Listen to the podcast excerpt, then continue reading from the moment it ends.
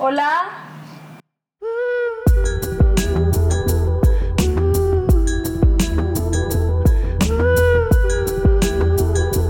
Hola a todos, ¿cómo están? Esperemos que estén muy bien y de maravilla, que estén teniendo un excelente día. Mi nombre es Elizabeth Millán, tengo 24 años y estamos muy contentos de tenerlos a ustedes en otro capítulo más. Me acompaña como siempre la bellísima. Hola a todos, ¿cómo están? Mi nombre es Angélica Castañeda, tengo 23 años y también estoy muy feliz de estar con ustedes en otro capítulo del podcast. Hoy, como pudieron ver en el título, vamos a hablar de un tema que es un poco heavy y que es sobre la transformación de uno mismo. Bueno, no solo abarcaremos la transformación en uno mismo, también queremos hablarles del el cambio en uno mismo y hacer como que esta diferencia, pues porque para nosotras no es lo mismo cambiarte que transformarte.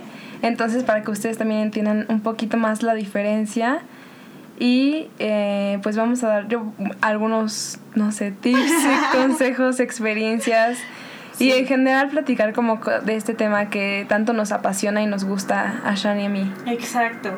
Em, para empezar, me gustaría preguntarle a Eli, eh, para ella, ¿qué significa cambio y qué significa transformación? Um, pues para ver si de pronto estamos como de acuerdo en esto o no. Vale. Bueno, para mí cambio es como completamente desde la raíz, como empezar de cero completamente, o sea, cambiar hasta cierto punto es igual como que sustituir, no sé, o sea, está una taza y cambia la taza por un florero. Entonces ya no hay nada de la taza, simplemente ahora es un florero. Para mí eso es cambio. Y transformación pues es distinto, ¿no? Es mejorar algo que ya existe y, y avanzar con lo que ya se tiene. O sea, es como que sobre lo que ya hay y existe, lo voy a mejorar y lo voy a pulir. Pues curiosamente, por primera vez en la historia del podcast, él y yo pensamos completamente diferente. Porque para mí cambiar es justo cambiar algo, o sea, y que la cosa sigue siendo la misma. Por ejemplo, yo te puedo decir, voy a cambiar mi mesa de lugar. O sea, está en otro lugar, pero sigue siendo la mesa. O voy a cambiar, em, no lo sé, mi cabello. O sea, sigue siendo tu, tu, cabello, pero igual y te lo recortaste, ¿sabes? Pero sigue siendo como que la base sigue siendo la misma. Y para mí transformación es algo que en primer es resultado de muchos cambios. Y la verdad es que esta idea yo no la saqué, o sea, no, me, no se me ocurrió a mí, sino que la leí en un libro, entonces de ahí puedo como de pronto entender a Eli porque yo hubiera pensado igual que ella. Pero yo leí en un libro escrito por Sadhguru, que es un gurú que ya les he contado en otros capítulos que sigo, y él lo que dice es que la transformación no se alcanza cuando cambias tu forma de pensar o tu actitud o tu comportamiento, sino cuando de pronto cruzas un límite en la forma en la que eres o, o, en tu persona. Y eso significa que nada de lo anterior permanece, lo cual me parece un poco extremo, pero entiendo que su punto es más bien que es un, es un cambio, esta transformación es un cambio que, que, digamos que cambia completamente la forma en la que percibes y experimentas la vida. Entonces, igual y antes, por ejemplo, no lo sé, eh, tú eras una persona súper negativa y tú tratabas mal a tus hijos y como que en muchas cosas de tu vida tenías cierta actitud y de pronto eh, estás al borde de la muerte y entonces eso hace que tengas un cambio tan fuerte en tu persona que ya no puede ser la misma de antes, o sea que ya lo que pasó antes te parece incluso irreconocible. Entonces yo, gracias a Sadhguru, creo que el cambio y la transformación sí que son diferentes, pero un poco como de la forma contraria a Eli. Sí, totalmente. Pues no. o sea, yo creo que ambas en algún punto tenemos razón. Pues yo creo más bien que el cambio sí es como desde raíz, o sea, como que es algo que se genera desde raíz. Ajá. Y la transformación pues sí son como mejoras. O sea, mejoras que se van dando a lo largo del tiempo y que, y que tú vas progresando, ¿no? O sea, como que es un progreso constante. Eso para mí es como la transformación. Creo que algo en lo que las dos seguro pensamos igual es que para mí el simbolismo de esto sería, por ejemplo, un fénix. O sea, que es como eh, un pájaro que literalmente se quema y de las cenizas renace algo nuevo. Y eso es un poco a lo que nosotros queremos llegar con este podcast, a ese tipo como de, de renacimiento. Y algo importante que yo le quiero, que les quiero dejar desde ahora es que para un fénix, eh, en realidad lo, lo difícil no es renacer, sino más bien estar dispuesto a arder en llamas y a hacer ceniza. Entonces yo les dejaré ir la pregunta de si ustedes están dispuestos arder en llamas. Porque honestamente eso es lo que toma el cambio. O sea, sí es tirarlo todo y, y de pronto que algo nazca nuevo de ahí. Sí. ¿no? Em, para seguir, a mí me gustaría preguntarle a Eli, y de acá sí ya quiero unir un poco el tema de cambio y transformación y volverlo eh, algo un poco más unido para seguir como con la conversación. Y la pregunta que le quiero hacer a Eli es, ¿qué es? O sea, ¿por qué alguien querría cambiar? Pues mira, yo lo veo un poco como que en, en mi cabeza, en mi mente quise hacer como más similitudes para ejemplificarlo mejor o llevarlo como que a un plano más realista y que lo pudiera como ver de una mejor manera. Y para mí cambiarlo un poco como la metamorfosis. O sea, como que este cambio en uno mismo y, y, y dentro de esta, de mi propia realidad. Pero pues ya ahí como que entro en contradicción, pues porque la metamorfosis en realidad es como sobre lo mismo, ¿no? Pero Sí. cambia completamente. Sí, y yo entiendo eso, pero al mismo tiempo, o sea, mi duda es, ¿por qué alguien querría hacerlo? O sea, ¿tú por qué crees que la gente está interesada en, en cambiar? O sea, ¿cuál es como la motivación o qué es lo que Yo creo que un buscando? detonante que te hace cambiar es principalmente que tu entorno o, o ciertas circunstancias de tu entorno te afectan directamente de alguna Mm. manera que detonan como que eso dentro de ti que te hace cambiar. No sé si me explico. No, no sé cómo Sí. darlo como que en algún ejemplo así que me haya pasado o algo así. Ahorita que lo tenga se los, se los cuento. Yo diría justo lo de Eli, pero en otras palabras, y que para mí se resume en que si alguien quiere cambiar, y esto aplica para todo, quieres cambiar de novio, quieres cambiar de trabajo, quieres cambiar de forma de ser, de forma de ver la vida, es porque quieres sentirte de otra forma. O sea, en realidad tú puedes decir, a ver, quiero otro trabajo, pero lo que realmente quieres es el trabajo o es cómo te vas a sentir en ese trabajo. O, mm, a ver, quiero tener más dinero. ¿Realmente quieres el papel? O lo que quieres, incluso las cosas que puedes comprar. O sea, tú puedes decir, quiero, no, es que no quiero el papel, quiero el coche que me puedo comprar con el papel. ¿Realmente quieres el coche? O lo que quieres es cómo se siente tener el coche. Cómo se siente manejar el coche, cómo se siente la experiencia de ir en el coche. Pero al final todo es un, todo es un sentimiento. Y para mí la motivación de transformarte siempre es la, o sea, es, es un sentimiento. Quieres evitar el dolor y tener placer. Y para mí eso sería como la base de, de todo esto. Yo creo que igual muchas veces se cambia por necesidad. O sea, como que el entorno te obliga a cambiar y eso hace que igual se vayan generando sentimientos. Sí, y al- eh, lo que dice Eli también es muy importante porque siento que en esto de que el entorno te hace cambiar, también está una parte importante que es que a veces cambias sin hacerlo conscientemente. O sea, a veces, y esto pasa muy común cuando, o sea, en realidad en nuestra etapa de crecimiento que cambiamos conforme a nuestro entorno nos hace y todo eso. Y ese es un tipo de cambio pues que deberíamos empezar a ser más conscientes de que existe y de que tenemos que tomar un poco el control, un control de, de ese crecimiento. Sí, totalmente. Por ejemplo, en nuestras áreas de la vida, no sé, la, el área emocional, el espiritualmente, lo que sea, ¿crees que aplique que ambas, o sea, la transformación y el cambio afecten a estas áreas? Yo creo que sí, afecta, pero hay otra cosa que creo que me gustaría platicarle a Eli y que va muy de la mano con esto. Y para abrir como un poco ese tema, lo que yo creo es que tú en tu mente, o nosotros en nuestra mente sabemos que las personas podemos hacer cosas increíbles. O sea, si tú lo piensas, podemos llegar a la luna. Si tú lo piensas, podemos hacer, no lo sé, eh, deportes olímpicos. em, eh, o sea, es que música, ¿sabes? O sea, como que se nos vienen a la mente muchas cosas que podemos hacer que son increíbles. Sin embargo, lo que hacemos no es tan increíble muchas veces en nuestra vida diaria. Y yo creo que lo que la diferencia de eso eh, no radica en la capacidad que tenemos de hacer esas cosas. Porque incluso yo le preguntaría a Eli, por ejemplo, y de nuevo esto está unido con la pregunta que me acaba de hacer él. Le preguntaría, ¿tú crees que del 1 al 10, qué tanto o qué número estás usando tu capacidad? Tu capacidad como persona. Ufara, yo creo que un 4. Un 4. Yo, yo la verdad yo también pensaría igual un 5, un 6. pero en nuestra mente sabemos que podemos hacer más, mucho más. O sea, de hecho, si yo me lo propongo, yo siento que podría hacer lo que sea. Pero no lo Totalmente. estoy haciendo, ¿sabes? Ujú. Para mí eso no radica en la capacidad que tenemos de hacerlo, sino en el estado mental o emocional en el que nos encontramos en ese momento. Y les voy a dar un ejemplo así como X. Supongamos que a mí hablar en público me da muchos nervios, soy súper insegura, eh, no sé, no, no estudié el tema y entonces por eso, por eso estoy como también insegura además sobre lo que voy a hablar. Y supongamos que él iba a hablar exactamente de lo mismo, pero ella se siente súper cómoda hablando en público, ella domina el tema.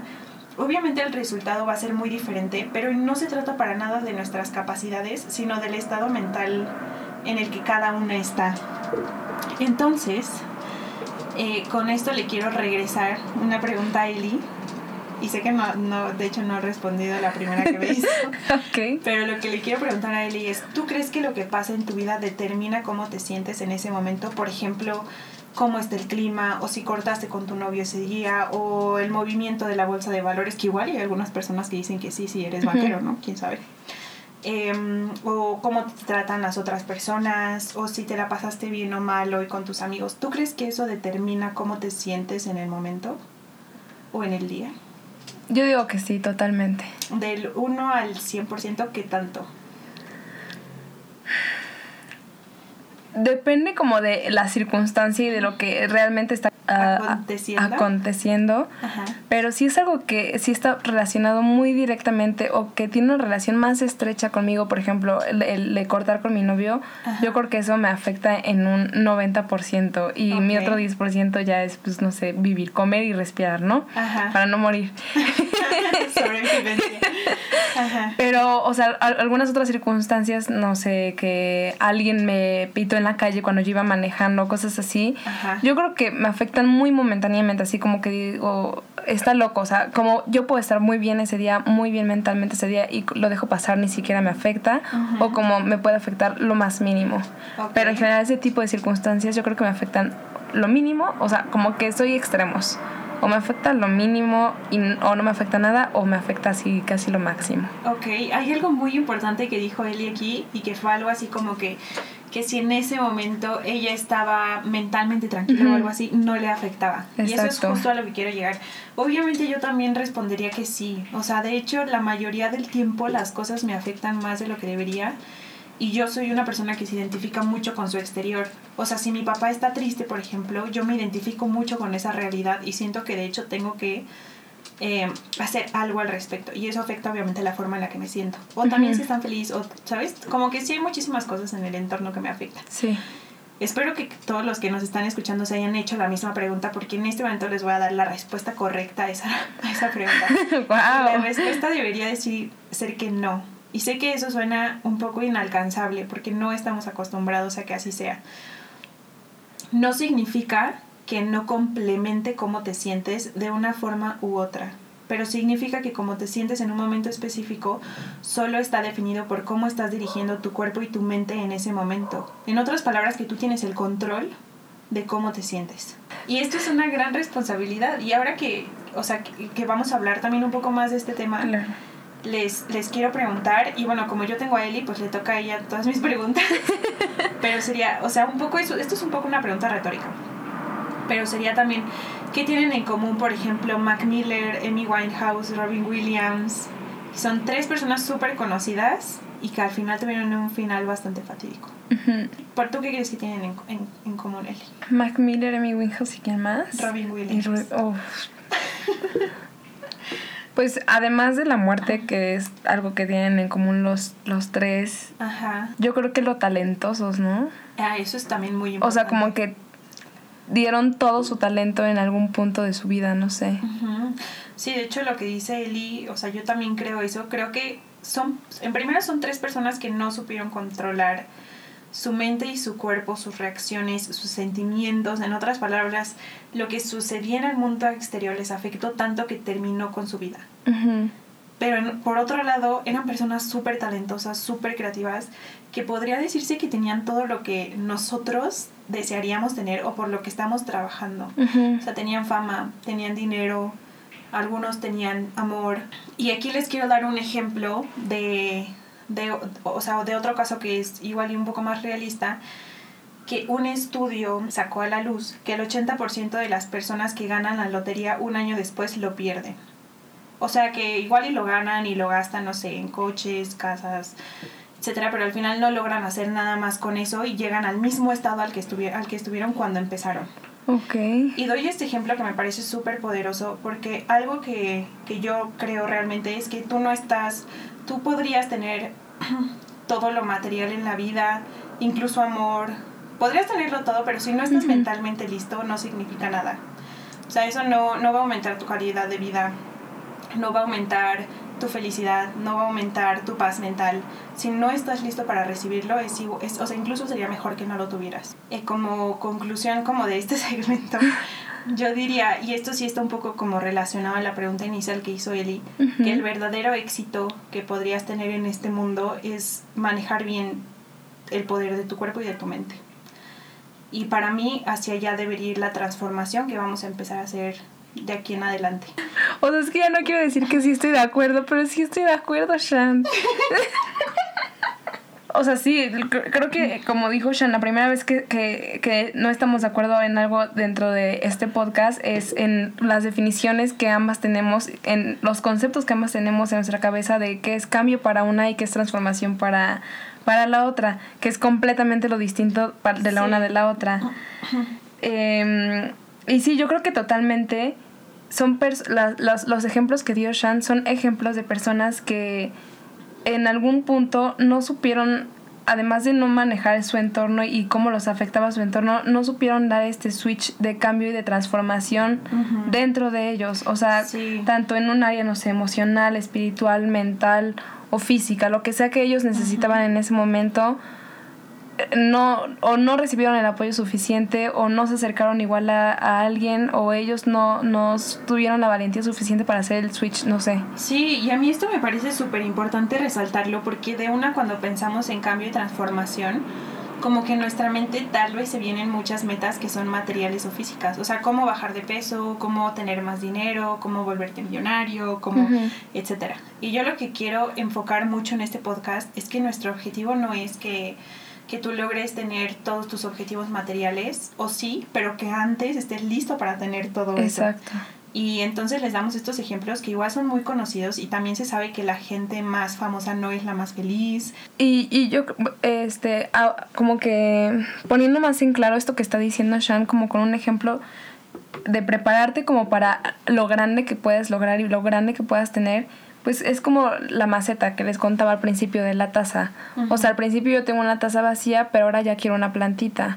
Entonces, pues le meto tierra a la, a la taza, por ejemplo. Ahí ya estoy comenzando a transformar. O, bueno, Sí. en el caso de Shan, ya está cambiando. Sí. Pero pues va a llegar un punto en el que ya no se va a dar abasto en esa tacita y voy a tener que cambiar de taza. Ajá.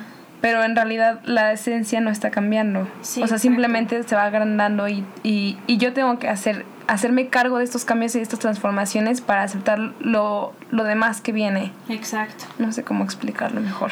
Para seguir como con lo de Eli y alimentarle un poco, a mí me gustaría también hablar un poco de cómo nosotros experimentamos la realidad. Quizá esto parezca que se sale un poco de contexto, pero ya que lo, que lo hablemos, igual y les hace sentido. Eh, creo que la idea principal de esta pregunta es que la fuente y la base de tu existencia está dentro de ti. El dolor, el placer, la felicidad, la miseria, la agonía, el éxtasis, todo eso ocurre dentro de ti. Eh, a veces tratamos de extraer el placer y la felicidad de afuera y usamos el exterior como un estímulo, pero la respuesta a ese estímulo siempre viene dentro de nosotros. Y aquí les voy a dar un ejemplo súper sencillo que es si yo toco la mano de alguien más justo ahora, puede que yo crea que estoy experimentando su mano, pero en realidad estoy experimentando mis sensaciones de tocar su mano. O sea, pero lo que digo es, o sea, incluso podría ser que su mano sea completamente diferente a lo que yo esté experimentando. Pero yo solo puedo experimentar lo que tengo la capacidad de, de digamos, de, de experimentar con mis cinco sentidos, con mi mente, etc. Otro buen ejemplo sería que, por ejemplo, él y yo podemos las dos ver un mismo programa de televisión y las dos tener una experiencia completamente diferente. Y eso es porque la experiencia de la realidad viene dentro de mí y no de afuera. Entonces, ya dicho esto, a mí me gustaría preguntarle a Eli, y no sé si esto ya lo había- habíamos hablado en otro capítulo, Ujú. Eli, ¿tú cuál crees que es la meta en la vida? ¿De cualquier persona? Ajá, por ejemplo, tú, ¿qué es lo que, qué, qué realmente estás buscando alcanzar en la vida? Yo creo que para mí, por ejemplo, es como tranquilidad plena. Paz O sea, mental. paz mental, tranquilidad y felicidad plena. O sea, como que sentirme casi completamente plena en todas las áreas. Y digo casi porque igual cuando uno alcanza como que toda, no sé, no sé si cuando alguien alcance toda la plenitud o por ejemplo este caso de que ya sientes que tienes todo, vas a seguir sintiendo como que todavía falta algo. Pues de acá a mí me gustaría romper un paradigma y de hecho no sé si esto es algo que ya dijimos en otro capítulo y esto es una clara un claro ejemplo de que él y yo podemos cambiar de opinión todo el tiempo y que estamos constantemente creciendo. Porque genuinamente yo creo que en el capítulo de la felicidad yo dije que mi objetivo en la vida también era alcanzar la paz y la felicidad. Y ahora he aprendido que quizás eso no es lo que realmente deberíamos buscar alcanzar al final. Y les voy a decir por qué creo esto. Yo creo que la paz y la felicidad son un requerimiento básico como comer o como respirar para el bienestar personal. Creo que si tú realmente quieres hoy ir a tu casa y disfrutar la cena, tienes que estar feliz y en paz. Creo que si quieres ir a tu casa y disfrutar a tu familia, creo que si quieres disfrutar tu trabajo o creo que si quieres disfrutar a tu pareja, el mundo en el que vives, tienes que estar en paz y eso como resultado te va a dar también felicidad.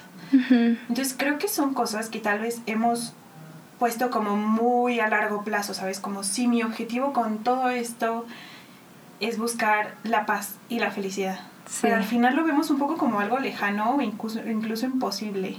Y creo que el hecho de ver eso como algo lejano e imposible ha hecho también que literalmente destruyamos el mundo para tratar de alcanzarlo y digamos, a ver, para alcanzarlo necesito un coche, para alcanzarlo necesito una casa, para alcanzarlo necesito una pareja y luego esa pareja ya no te hace feliz, ahora necesito otra, ahora necesito hijos, pero ya me di cuenta que mejor no, entonces ya no los cuido tan bien, ahora necesito... Y esto escalable se vuelve también, o sea, en el hecho de que literalmente si estamos terminando con la tierra porque creemos que nuestra felicidad y nuestra paz están afuera de nosotros y que es algo que vamos a conseguir como en nuestro lecho de muerte o muy tarde ya que tengamos 80 años.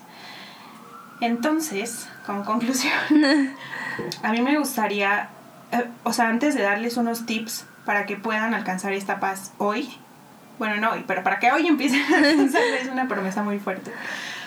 Em, me gustaría dejar en claro que, que, creo que hemos vivido un poco, un poco cegados sobre, en primera, qué es la realidad y realmente qué es lo que, qué es lo que queremos en la vida.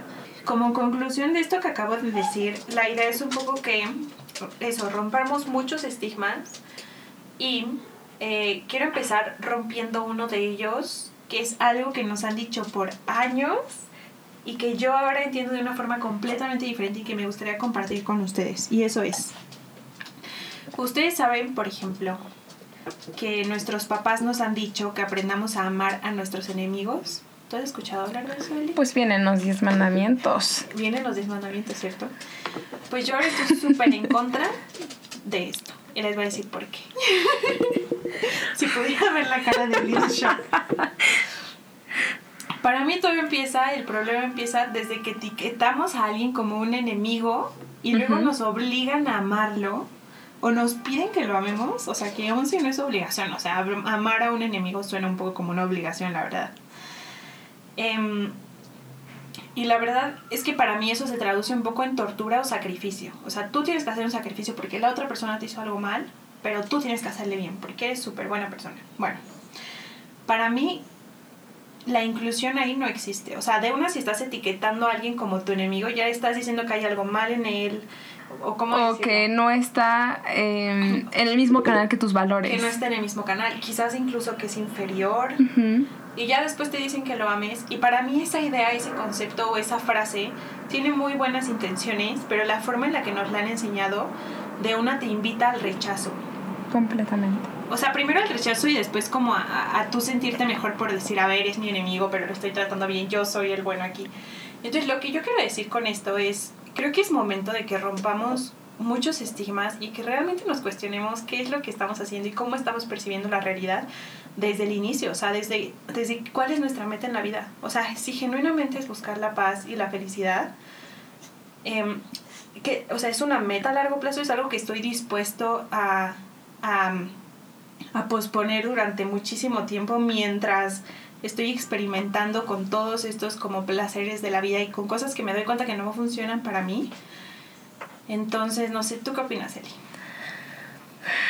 Pues no sé, ahorita que estás, que estás comentando como que todo esto, lo único como que se me viene así a la cabeza es como Siddhartha. No sé si alguien ha leído ese libro. Sí como que siento que ese ajá siento que ese ese es el estado como que al que en algún momento de mi vida quiero llegar aunque día a día trabajo por llegar a ese estado obviamente pues porque es algo que quiero lograr pero como dices tú yo no lo veo como tan a largo plazo sino que yo cada día me doy cuenta como que estoy más cerca pero aquí me gustaría también decir algo con Eli, y no sé si aquí estamos en contra, pero me gustaría decir que estamos en contra como para crear aquí una diferencia en nuestras vidas. Variedad. Creo que estoy en contra de Eli. no, lo que digo es, yo no creo que la paz sea, o sea, sí me encantaría ser como Siddhartha. Sí. Voy a dejar eso en la mesa. O sea, me encantaría ser como Siddhartha.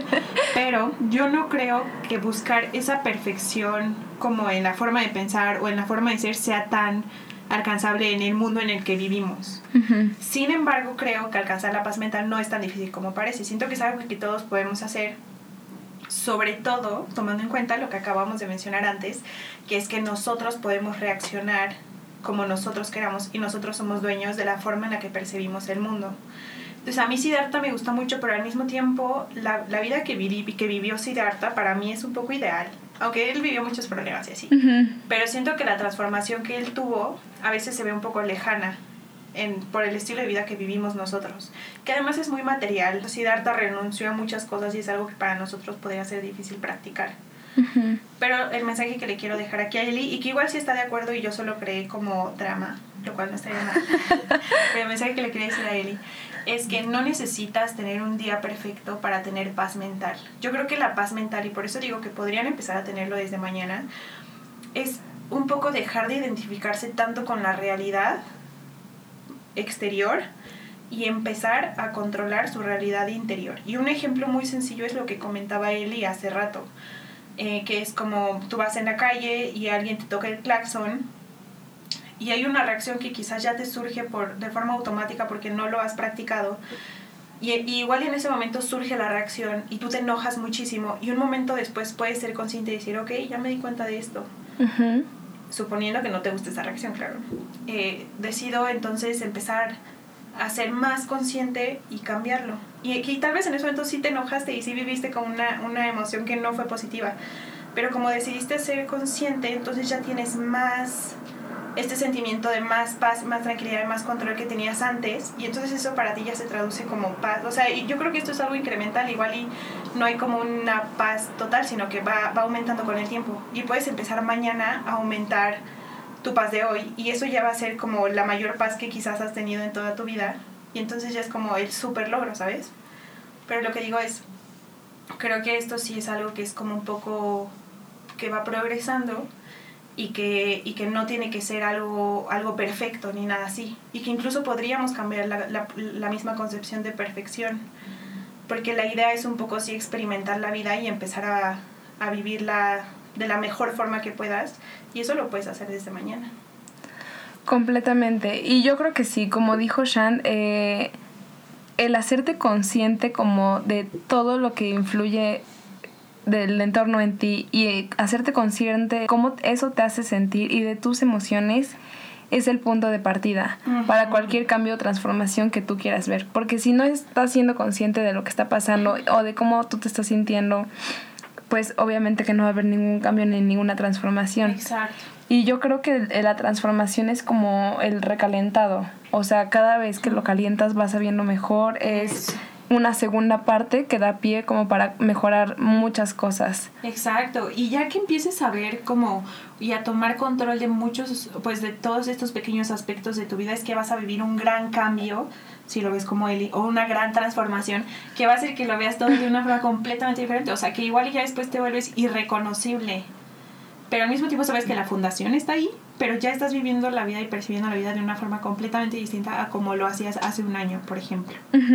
Yo creo que otra cosa muy importante es que nosotros siempre estemos abiertos, o sea, además de, hacernos conscientes, es que siempre estemos abiertos a nuevas oportunidades, a nuevas segundas partes y a nuevas maneras de ver la vida y las circunstancias. O sea, no encasillarnos en que a mí me enseñaron que cuando me tocan el claxon yo me tengo que poner eufórica y también tocar el claxon porque yo vi a mi papá hacer eso, sino estar abierta como que a sentirte de diferentes maneras. Si eso no checa contigo y tú no te sientes bien con eso, pues lo puedes cambiar.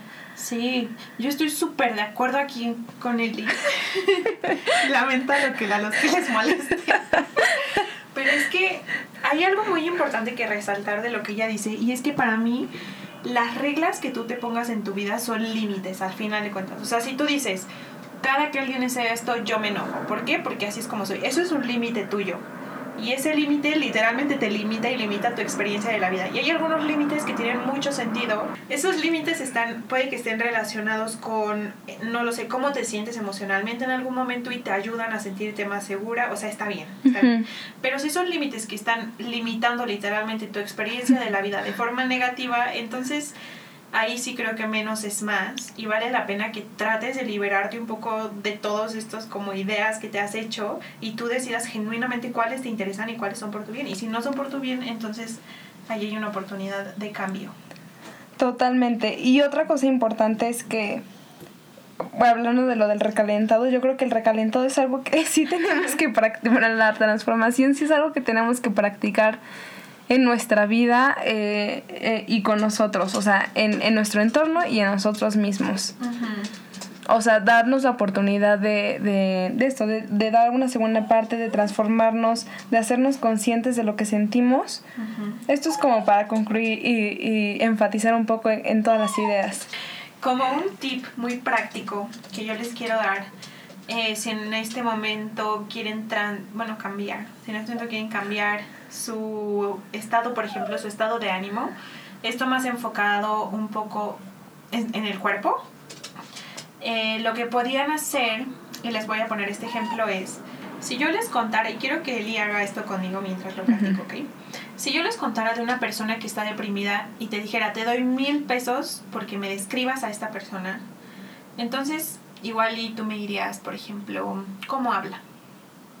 No, pues habla muy lento, muy triste. ¿Cómo se para? No, pues igual y con los, con los hombros encorvados. Eh, ¿cómo, cómo, ¿Cómo es su día a día? Entonces nosotros tenemos como esta imagen, o, incluso no deprimida, solo triste, ¿sabes? O sea, tú sabes cómo, cómo funciona una persona físicamente cuando está en una situación así. Entonces yo le voy a poner este ejercicio a Eli. Eli, necesito que te bueno, te iba a decir que te pares, pero no puedes porque estás haciendo podcast. Pero a los que nos están escuchando, si no están manejando, párense. Se paran. Ahora sonríe, la sonrisa más grande que puedas. Y luego trata de pensar en algo que te haga sentir súper triste mientras estás sonriendo. Así que digas, no inventes. Sí, no. Ahora, lo que quiero llegar con esto es que es muy difícil pensar en algo muy triste cuando tu cuerpo te está diciendo que estás muy feliz. Y eso es porque de alguna forma tú mismo sabes lo que significa estar feliz, cómo se siente físicamente estar feliz y le mandas esas señales a tu cuerpo.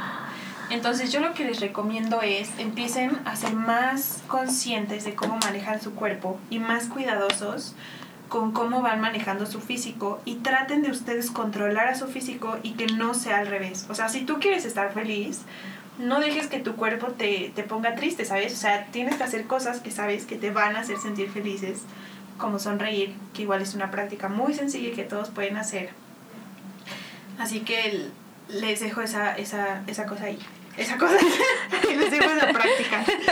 Y como contraste, eh, aquí voy a volver de nuevo a poner a Mac Miller y a Amy Winehouse de ejemplo. Creo que nosotros quizás sin darnos cuenta, tratamos de cambiar nuestro estado físico con sustancias externas, como el alcohol, como las drogas, como la comida, porque cuando tú consumes alcohol, de alguna forma eso también te afecta eh, físicamente, empiezas a actuar diferente y ese actuar diferente te hace sentir diferente. Entonces, en realidad estamos haciendo un poco lo mismo, pero esto es de forma consciente, eh, tú teniendo el control de quién eres y de quién quieres ser y obviamente de forma mucho más sana. Otro ejemplo que les quiero dar de esto es que yo no sé si ustedes sabían, eh, pero el New York Times hizo un estudio con las personas que fuman y se dio cuenta de que muchos de los beneficios de fumar vienen al hacer respiraciones profundas. Entonces cuando tú fumas, y a los que lo han hecho sabes que respiras o inhalas profundamente cada que lo haces. Esa inhalación hace que tú te sientas más relajado. Claro que hay una parte de la nicotina que también te hace sentir más relajado, pero también hay una gran parte que viene de la simple respiración. Entonces, si ustedes quieren en otro capítulo les podemos contar un poco sobre el poder de la respiración y quizás hablar un poco más de yoga. Pero lo que, pues la, la conclusión es un poco la misma, que creo que hay, empezar, hay que empezar a reconocer el poder de nuestro cuerpo y usarlo a nuestro favor. Wow, me encantó lo que dijo Shan el cuerpo y todo, porque literalmente, por más que pensaba en lo más triste que me han pasado, o sea, como que. no, o sea, como que sí, sí veía las imágenes y todo, pero no lograba sentir la tristeza. Entonces, sí, wow, me impacta. Eh, y queríamos igual hacer un poquito una dinámica, bueno, no, no tanto una dinámica, sino más bien una sección como de recomendaciones o no sé cómo llamarlo. Sí, como una sección de... Sí, de recomendaciones. De hecho, podríamos poner este segmento sección de recomendaciones. Acabamos de inaugurar por primera vez la sección de recomendaciones.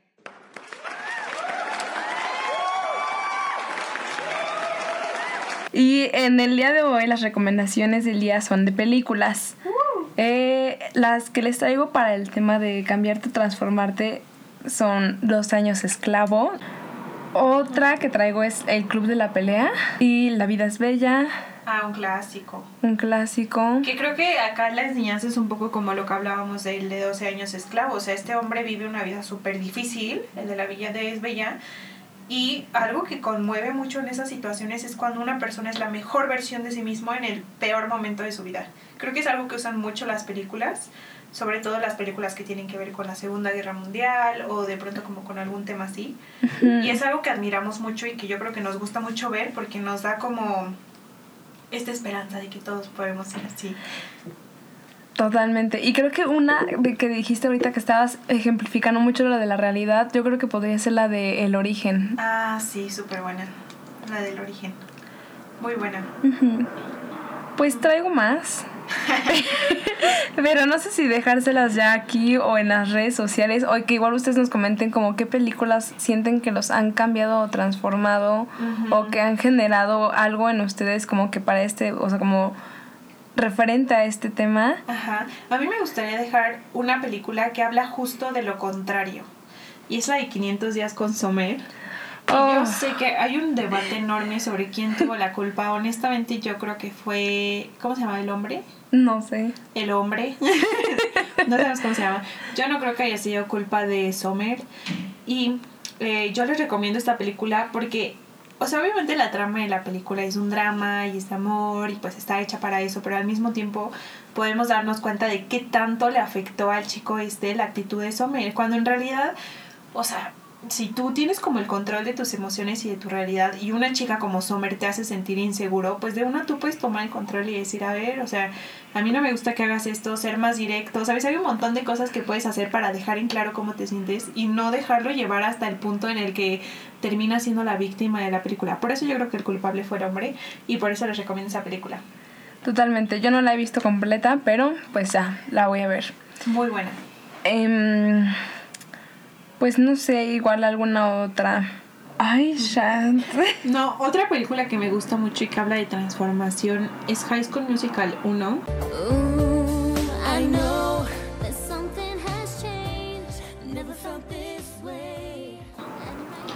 No sé si ustedes la han visto. A ver, no, pero ya hablando en serio, esto lo voy a abrir en el podcast. Y les voy a decir por qué. Yo creo que, y esto es muy off topic, así que si ya no quieren hablar de la transformación, puede salirse en este momento porque no creo que le dediquemos un podcast entero a esta idea. Pero yo creo que en todas las cosas que vemos, como películas de princesas o esto como películas de Disney, hay algo muy bueno y que podemos rescatar. Y luego hay cosas, pues que sí, o sea, que igual son un poco banales y está bien como pues no darles tanta importancia. Pero entonces, por ejemplo, con este tema de, de, High School Musical, yo creo que High School Musical es una película muy poderosa de nuestra generación. En primera porque es una película que no dice nada, o sea, pasan tres películas, no hay una trama, o sea, en todas pasa lo mismo. Pero en el tema de la transformación está unido porque al final Sharpay se vuelve una persona buena. ¡Ay, qué fabulosa! Sea, es, toda la película es mala y de hecho creo que es el único cambio que hay en la película. Sharpay toda la película es mala y en la última se vuelve buena. Todos los demás se quedan igual, o sea, tremenda transformación, la verdad. Así que yo acá también, o sea, les dejo esta idea porque creo que de todos, de todas las películas y de todas las cosas que hay en la realidad, tú puedes sacar algo positivo para ti. Y eso tiene mucho que ver con la transformación y con la forma en la que decides experimentar tu vida. Y así como muchos pueden decir, a ver, o sea, High School Musical es una película terrible, es para adolescente, o sea, sí, igual podríamos hablar así de Crepúsculo, pero al mismo tiempo hay cosas muy buenas y muy positivas y muy divertidas que podemos disfrutar de ellas. Y el mensaje de esto es un poco disfruta tu vida. Totalmente. Y yo creo que igual ahorita de la mano con lo que dice Shant es que es, es una manera muy buena de ver la vida. O sea, como que en todo, en todas circunstancias siempre hay algo rescatable, algo por lo cual estar agradecido o algo de aprendizaje. Y yo creo que esa es la mejor manera, igual como que de, de, de ir como pues progresando en la vida. O sea, como que tomar lo que a cada quien le, le quede como para armar nuestro rompecabezas, ¿no? Sí, y yo siento que eso de hecho te ahorra muchísima crítica. Porque sí sé que hay mucha gente que si tú le hablas de Crepúsculo, te dice que Crepúsculo es horrible, pues pero porque ya tiene esa reputación en nuestra, en nuestra ¿cómo se dice? Nuestra generación. Sí. No creo que realmente piensen que es horrible. O sea, yo disfruté Crepúsculo cuando salió en el cine. Yo viví la historia, me encantó. Yo me desvivía por Edward y por Jacob. O sea, igual ahorita lo veo en retrospectiva y digo, ok, ya tengo películas más de amor favoritas y Crepúsculo no es una de ellas. Pero en el momento la viví, la disfruté un buen y no tengo por qué hablar mal de Crepúsculo si en su tiempo me hizo sentir súper bien y súper padre. Y yo creo que pues tienes que abrir tu mente y empezar a, a, a eso, a romper los preceptos que te has creado y los límites que igual y ni siquiera están fundamentados y que solo evitan que disfrutes más de la vida. Exacto, y eso también va muy como de la mano con la realidad y las etiquetas que y lo y, y el juicio que tenemos como los bueno, los prejuicios que tenemos como ya de algunas personas, de Sí. algunos lugares, de o sea, como que el que tú te creas la idea que ya otros tienen y la realidad que otros tienen de esa de esa situación, experiencia, persona, lo que sea, y que tú no te des la oportunidad de, experimentar exactamente. o de ser original, o sea, o bueno, original en el sentido de, de darle el valor a tus sentimientos que merecen. Si no te gustó está bien, pero, o sea, tampoco lo digas nada más porque ya es moda, ¿sabes? Exacto. Y, y pues ya, o sea, date la oportunidad de conocer y de experimentar las cosas por ti mismo sin juzgar y para crearte un criterio propio de lo que tú quieres y hacerte consciente de, de los sentimientos que la situación, la persona, lo que sea, generó en ti. Exacto. Así que creo que los dejamos con este pensamiento de nuestra caja de recomendaciones. Sí. Eh, yo creo que igual les vamos a dejar como que algunas más películas de recomendación o si igual ustedes tienen alguna que les haya generado un cambio fuerte en su vida o, o que les haya movido algo dentro de, de, de ustedes, pues igual coméntenos por qué y cuál es para verla también. Pueden escribirnos por Instagram en arroba menos karma. Y en Facebook también como más Dharma menos Karma. Así es. Esperemos que hayan disfrutado nuestro podcast. Yo la verdad la pasé muy bien. La pasamos de maravilla siempre que hablamos con ustedes. Esperamos que tengan un hermoso día y nos vemos en el siguiente capítulo. Bye, que estén llenos de amor. Bye.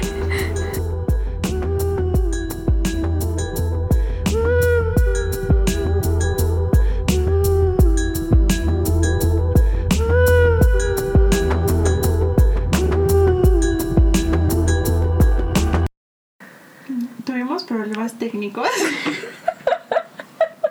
Pero ya volvimos.